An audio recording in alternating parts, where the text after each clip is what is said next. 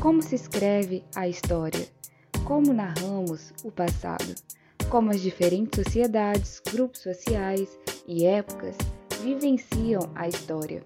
Você entrou no podcast da revista História da Historiografia. Aqui vamos conhecer mais de perto as recentes pesquisas publicadas nesta que hoje é a principal revista da área de estudos da teoria e da história da historiografia no Brasil. No episódio de hoje, o historiador Luiz Cará irá nos contar sobre seu artigo Continuidade e Descontinuidade em História da Ciência Reflexões sobre a dimensão histórica do debate, publicado no último número da revista História da Historiografia. Olá a todos e todas, espero que estejam bem e com saúde. Meu nome é Luiz Cará e venho aqui apresentar um pouquinho do meu trabalho intitulado Continuidade e Descontinuidade em História da Ciência Reflexões sobre a Dimensão Histórica do Debate, publicado na revista História da Historiografia, e venho apresentar a partir do generoso convite da editora do HH Magazine, a professora Hilda Sesquim. Nesse trabalho, né, fazendo um breve resumo, eu busco desenvolver uma espécie de genealogia do debate continuidade versus descontinuidade na teoria da história, mais especificamente na teoria da história da ciência. E, essencialmente, o que é esse debate sobre continuidade e descontinuidade na teoria da história? Né? Qual é a importância desse debate na disciplina histórica? Ou como ela está relacionada a uma dimensão, a um papel social maior dentro da, da construção histórica? Bom, o debate de continuidade e descontinuidade está justamente no cerne da atuação do historiador. Então, ele tem uma dimensão heurística em como o profissional, o historiador, localiza o fenômeno histórico, né? como ele entende o processo, se ele deve ser visto a partir das suas permanências ou a partir de suas rupturas. Esse tipo de debate teórico fazia né, muito sucesso nos anos 60, 70 e 80, e voltou né, com muita força nos últimos tempos, principalmente associado aos debates sobre o decolonialismo, o feminismo, o racismo, etc. e tal. Por exemplo, em que medida a misoginia é um processo de longuíssima duração, como poderíamos identificar a temporalidade dos diversos elementos machistas da nossa sociedade, são exemplos de como é que esse debate se dá né, na contemporaneidade. E meu estudo tem uma natureza teórica, está relacionado à dimensão histórica de continuidade e descontinuidade, principalmente relacionado à história da ciência, à revolução científica. Muito por conta eh, do fato desse debate ser uma derivação, né, ou a maior parte desse debate, ser uma derivação dos debates que já aconteciam na filosofia da ciência e na epistemologia da ciência modernas. Para tanto, eu tento eleger um recorte temporal que vai desde o Renascimento, aí vamos ver daqui a pouco, alguns pensadores que refletiram sobre esse assunto, até as primeiras décadas eh, do século XX, eu não entro tanto mais para as décadas de 50 e 60, em Thomas Kuhn e Poiré, porque já é um tema bastante debatido aqui no Brasil. Né? Há profissionais excelentes, pesquisadores excelentes que debatem esse tipo de assunto, como o Marlon Salomão, né, da Federal de Goiás, o próprio Mauro Condé, da UFMG. E como eu cheguei nesse debate? Eu estava procurando como a literatura contemporânea caracterizava o nascimento do, daquilo que chamamos de ciência moderna e vi que mesmo os debatedores da última década não tinham consenso em relação a isso. Então você pega David Wootton, James Hanan, Edward Grant, David Lindbergh, enfim, uma porção de pensadores contemporâneos ainda debateriam sobre esse início da, da ciência, né? esse nascimento do que convencionou se chamar de ciência moderna. E fazendo aqui uma caracterização um pouco grosseira, os continuistas seriam aqueles que advogam que a ciência deve ser vista a partir da longa duração, como um fruto de diversas civilizações, não só a civilização ocidental, né, medieval, mas também egípcia, indiana, enfim, entendem a ciência como um fenômeno um pouco mais eh, longo. E os descontinuistas seriam aqueles que, pelo contrário, entendem que o século XVI e XVII observou uma ruptura de pensamento na forma como os escolásticos pensavam, que proporcionou de fato o cenário para a formação do pensamento científico moderno, principalmente através das figuras daqueles considerados mártires da ciência, como o Kepler, Galileu, Copérnico, Newton, Tycho Brahe, todo um conjunto de filósofos naturais associados a esse processo. E no meu artigo eu busco então tentar mapear essas tradições de pensadores associados ao descontinuismo e ao continuismo, verificando sempre elementos que compõem, ou melhor, que desenvolveram esse tipo de, esses tipos de pensamento na tradição intelectual, sempre, claro, preocupado com a questão do anacronismo. Então, entendendo que descontinuismo e continuismo são categorias contemporâneas, mas que acabam mobilizando elementos que já estão eh, na literatura já faz um tempo. E qual é o início desse debate? Né? Quando se dá o início dessa querela? Eu entendo que é no Renascimento italiano que está, digamos, o primeiro pontapé, né, a construção dos primeiros elementos descontinuistas. Isso porque, na própria expectativa de renovação das artes e da literatura, há dentro dessa, dessa agenda renascentista uma ideia de recuperação da tradição clássica grega e romana, mas com o necessário apagamento da tradição intelectual medieval, escolástica, aristotélica. Os próprios renascentistas, eu abordo isso um pouco no meu trabalho, tentam emplacar o seu legado a partir de uma diminuição da tradição intelectual logo anterior a deles. Bem conhecido entre os medievalistas e entre os estudiosos da modernidade, como Petrarca, Leonardo Bruni, Flávio Biondo, tentam emplacar uma ideia de historicidade a partir de três grandes eras né, dois momentos de opulência intelectual, antiguidade clássica grega e romana, e depois essa protagonizada pelos próprios humanistas, intercalado por um momento de sombra, de estagnação, que seria essa então a Idade Média. E é interessante notar como essa caracterização de Idade das Trevas vai cada vez mais sair da dimensão estética das artes, da literatura, e vai indo para o campo da epistemologia, principalmente relacionado à marcação temporal.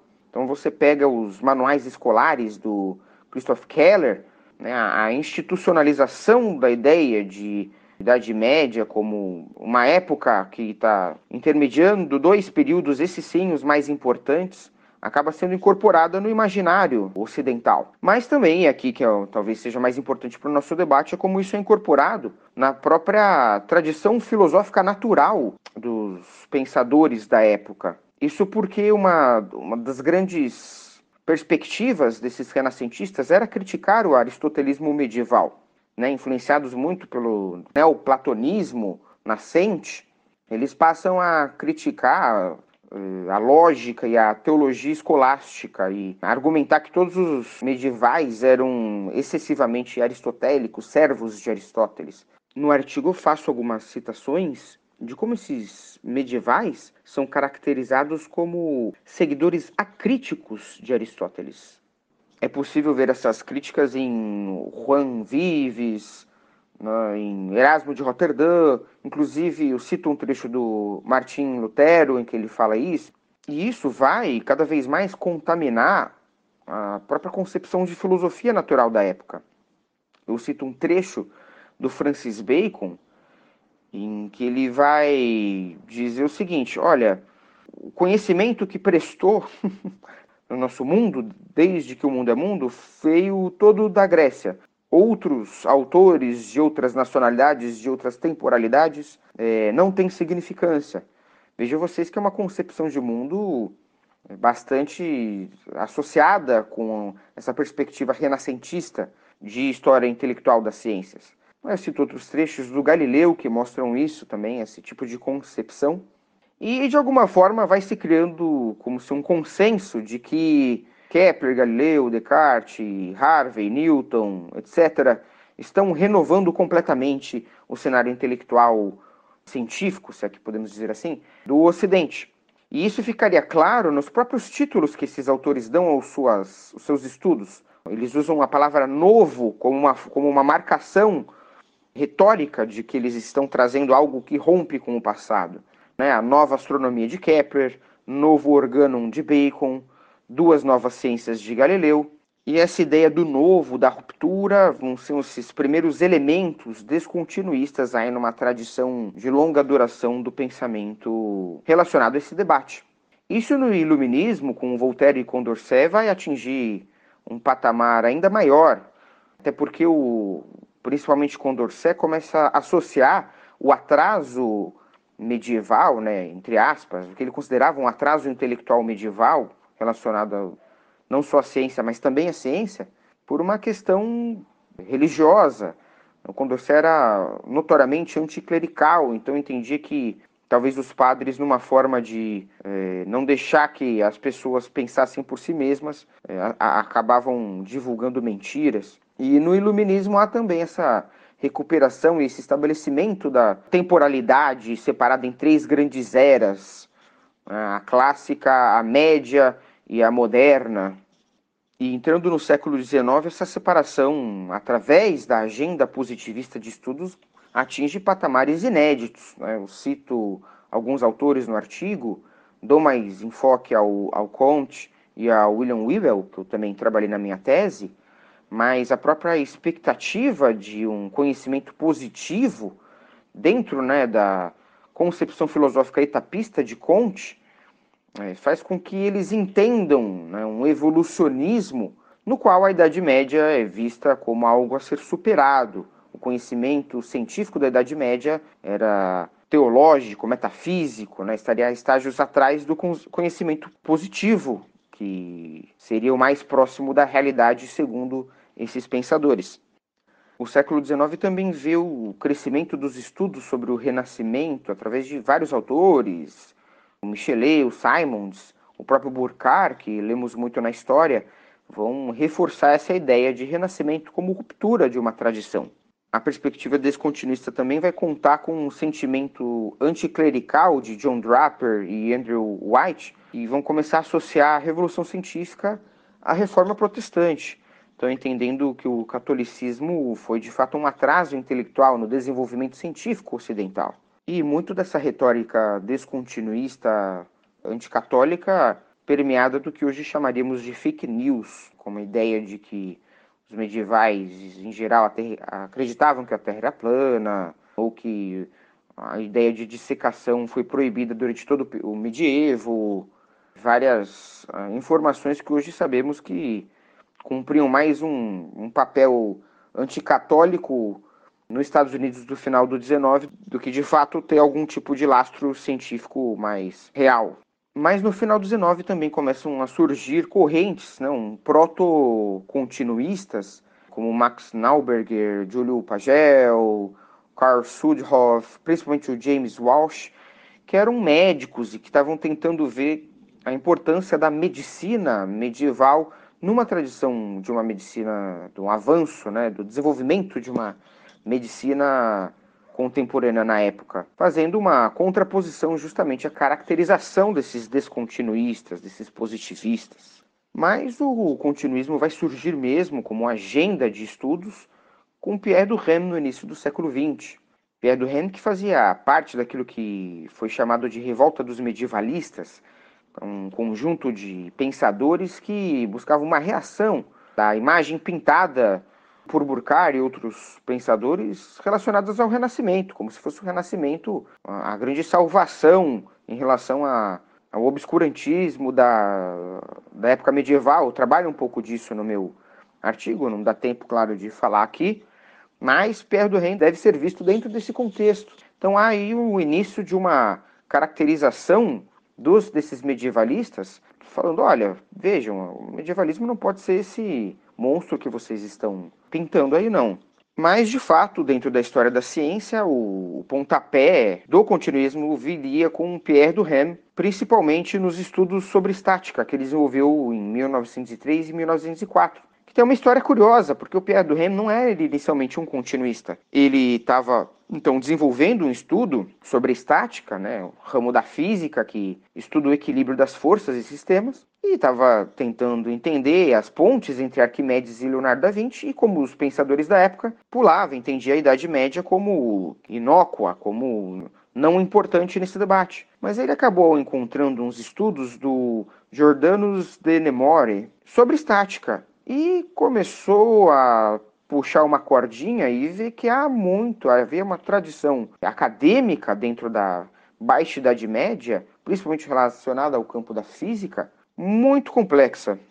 O Duren fica maravilhado com a sua descoberta e ele vai usar isso como principal alavanca de suas pesquisas desde então. Vai entender a Baixa Idade Média como um dos grandes momentos da história da humanidade. Chega a afirmar que a Revolução Científica teria acontecido então no século XIII e não no século XVI e XVII, como argumentavam os descontinuistas da época. E do Rand vai escrever aquilo que se tornou um dos grandes clássicos da história da ciência, que é o Le Système du Monde, enciclopédia monumental de 10 volumes, em que ele vai fazer uma tentativa de história da ciência mundial mais ampla. E é onde, de fato, a história, né, como diz o Edward Grant, a história da ciência é dotada de um genuíno sentimento de continuidade. Então, mais do que entender que a ciência moderna tinha raízes substanciais na Baixa Idade Média, o Pierre Duhem vai elevar isso a um caráter epistêmico. Ele vai dizer, né, abre aspas, as chamadas revoluções intelectuais consistiram, na maioria dos casos, de nada além de uma evolução que se desenvolveu por longos períodos de tempo. Fecha aspas. Vejam vocês que não é apenas afirmar que a ciência começou antes, mas sim que a ciência tem que ser vista a partir da continuidade, uma agenda filosófica totalmente inovadora, para a época, claro. E essa filosofia de Durkheim vai influenciar uma série de pensadores no começo do século XX, como Charles Haskins, Lynn Tordnick, George Sarton, mais famoso. A própria concepção de ciência do George Sarton é muito interessante. Ele entende essa questão do desenvolvimento científico a partir de uma escada. É uma escada mesmo, essa que a gente tem em casa. Ele diz que se você olha o fenômeno científico com distância, de fato você vai ver vários degraus amplos, não é? Cada ganho científico parece que é um salto enorme. Mas quanto mais você dá zoom nesses degraus, você vê que cada degrau desse é composto por uma série de degrauzinhos menores, né? Então, uma teoria filosófica que aparentemente parece um avanço inédito é composta por vários tijolinhos calçados antes por outros pensadores. E quanto mais você dá zoom nesse nessa escadaria, você vê mais e mais e mais degraus até que parece quase que como uma linha. E aí, parafraseando, ou melhor, citando diretamente Sarton, ele vai dizer: em poucas palavras, os degraus maiores eram geralmente sintéticos, os menores analíticos. Bom, essa primeira geração de continuistas vai influenciar uma série de autores durante todo o século XX e XXI, continua influenciando muita gente. Entre eles Paul Tannery, Charles Haskins, Anneliese Meyer, Marshall Clagett, Edward Grant, David Lindbergh, Lawrence Príncipe, enfim. No artigo eu detalho com mais vagar toda essa nova geração de continuistas que tem se consolidado na literatura.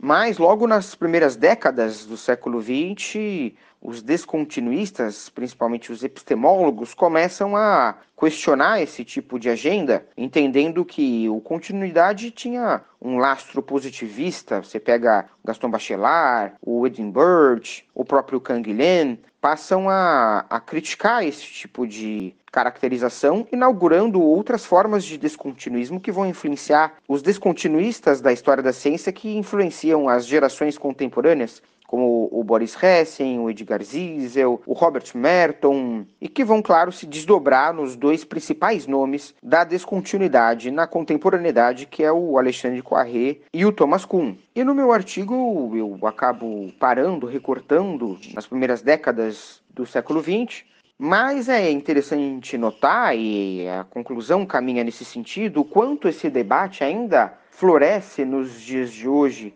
de jeitos primorosos. Então, muitos continuistas têm, analisando essa querela, esse, essa controvérsia, a partir de uma perspectiva decolonialista, em que medida a Índia, em que medida o Egito, em que medida o, né, mesmo os indígenas aqui no Brasil, as diversas nações indígenas, em que medida outras sociedades também devem ser incorporadas nessa aquilo que a gente convencionou de chamar de ciência, né? Como a gente consegue de fato fazer uma análise menos eurocêntrica do fenômeno científico e o quanto a concepção de ciência que a gente carrega até hoje é notoriamente eurocêntrica, tem uma ideologia colonialista por trás. Esse debate tem sido atravessado por esse tipo de problematização, dentre outras, né, como a ciência até hoje é absolutamente machista, enfim, e é isso, eu convido todos e todas para lerem o artigo, aqui não há tanto tempo assim,